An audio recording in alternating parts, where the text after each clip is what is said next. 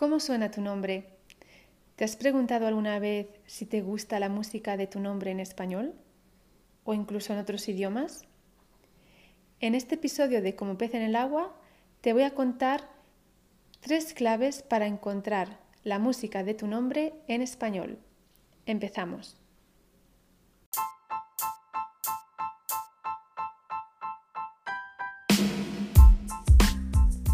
Te doy la bienvenida a Como pez en el agua, un podcast para destapar y despertar esa parte de ti que quiere vivir y vibrar en español. Te habla Rocío desde la cocina y aquí comparto trucos, consejos e inspiración para hablar español con fluidez y potenciar una mirada intercultural. ¿Te vienes?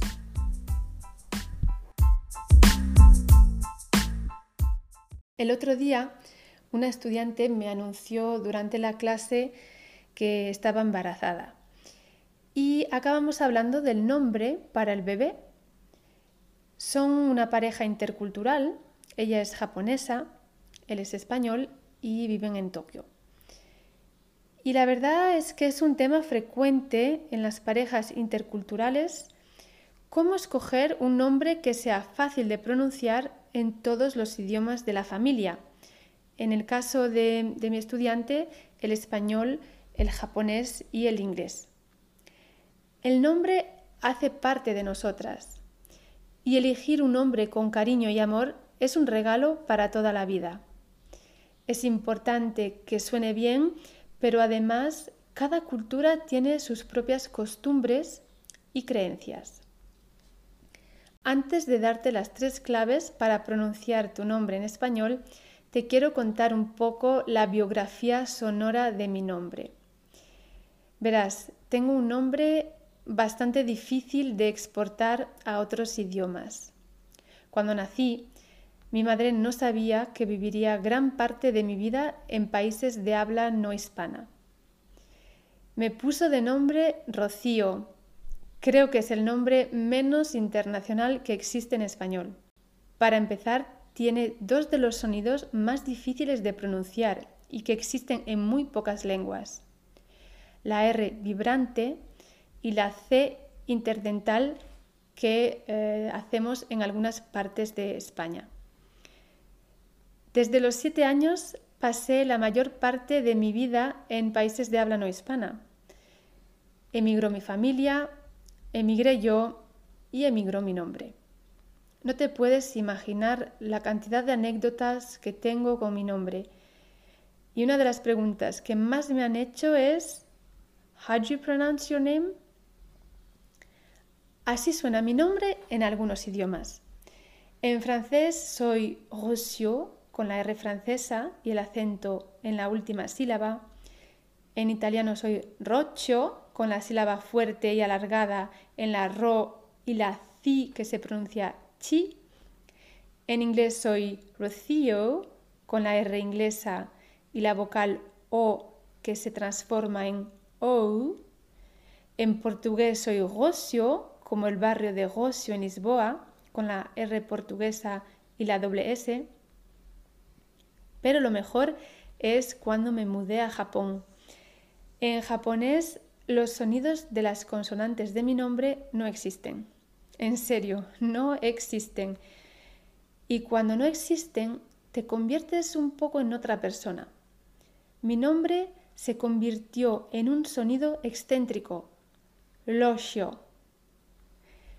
Como ves, los nombres se van adaptando a los lugares donde vivimos y se ajustan a los nuevos idiomas. Así que hoy quiero compartir tres claves para encontrar la música de tu nombre en español. Vamos con la primera opción. La primera clave es buscar una equivalencia. ¿Tiene tu nombre un equivalente en español? Si es así, es posible que suene bastante diferente de tu nombre de origen. Por ejemplo, algunas correspondencias obvias son Juan, del inglés John o del francés Jean, Raquel, del inglés Rachel o del francés Rachel, Antonio, del francés Antoine y del inglés Anthony, Susana, del francés Suzanne o del inglés Susan. Así que es importante, pregúntate si te gusta realmente cómo suena la equivalencia de tu nombre. ¿Te reconoces en ese sonido? Vamos con la segunda clave, la sílaba y la acentuación. Quizás prefieres conservar un sonido más cercano a tu idioma nativo y a veces es suficiente con cambiar el lugar de la sílaba fuerte para que tu nombre sea más natural de pronunciar. Es importante saber qué sílaba acentuar. En español hay tres tipos de acento. Cuando digo acento me refiero a sílabas fuertes. Un tipo de acento es la última sílaba, en nombres como Raquel, Daniel. El segundo tipo de acento es la penúltima sílaba en nombres como Marta, Susana o Esteban. Y el último tipo de acento es en la antepenúltima sílaba, third to last syllable, en nombres como Jessica o Mónica. En español, un 80% de las palabras llevan el acento en la penúltima sílaba. Así que un truco que funciona bastante bien para los nombres japoneses es poner el acento en la penúltima sílaba. Algunos ejemplos, Yuriko, Mikako, Kenta. Vamos con la tercera clave y es buscar los sonidos próximos a tu nombre.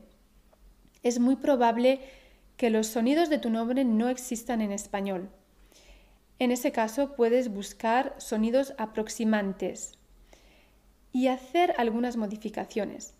Vamos a ver algunos ejemplos.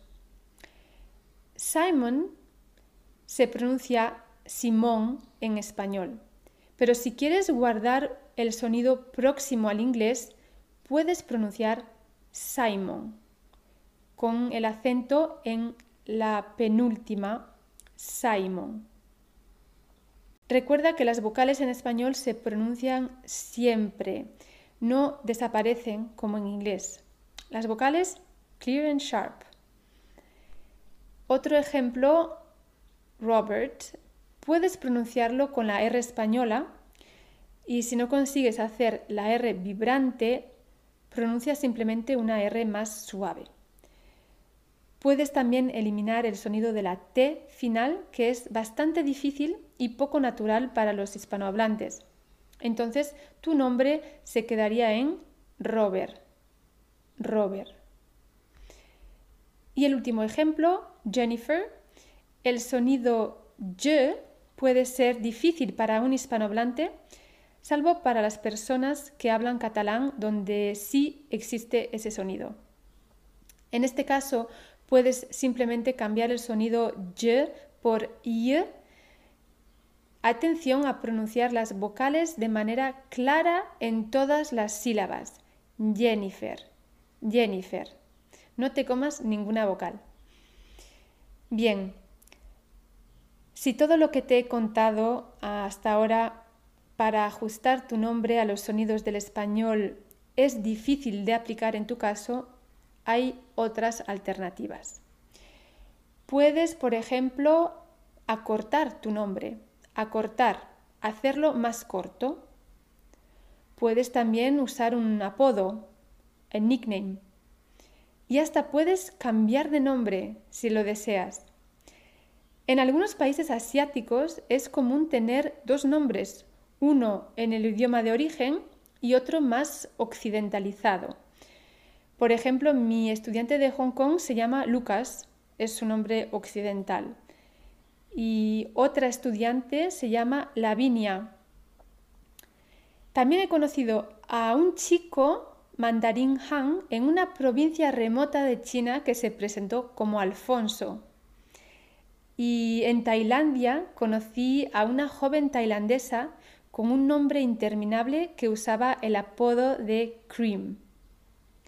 Como ves, el nombre es tuyo y puedes reinventarlo. El nombre es algo muy personal, muy anclado a tu personalidad. Apropiarse de los sonidos de tu nombre en un idioma extranjero es un poco como empezar a descubrir quién eres en otra lengua, en otro universo sonoro. Te invito a jugar con los sonidos para encontrar la música de tu nombre en español. Usa los tres trucos que acabo de compartir. 1. La equivalencia. 2. La acentuación.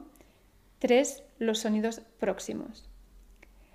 Además, también puedes usar estos trucos para pronunciar los nombres hispanos y conectar mejor con la gente. Yo, por ejemplo, en español uso mucho el nombre de la persona con la que estoy conversando para crear un ambiente de cercanía. Y es que cuando pronuncias el nombre de alguien, ya estás conectando con esa persona. Hasta aquí ha llegado el episodio de hoy. Espero que te ayude a enamorarte de tu nombre en español. Si quieres ver una versión simplificada de este episodio, puedes irte a mi blog. Te dejo el enlace en las notas del episodio. Hasta pronto.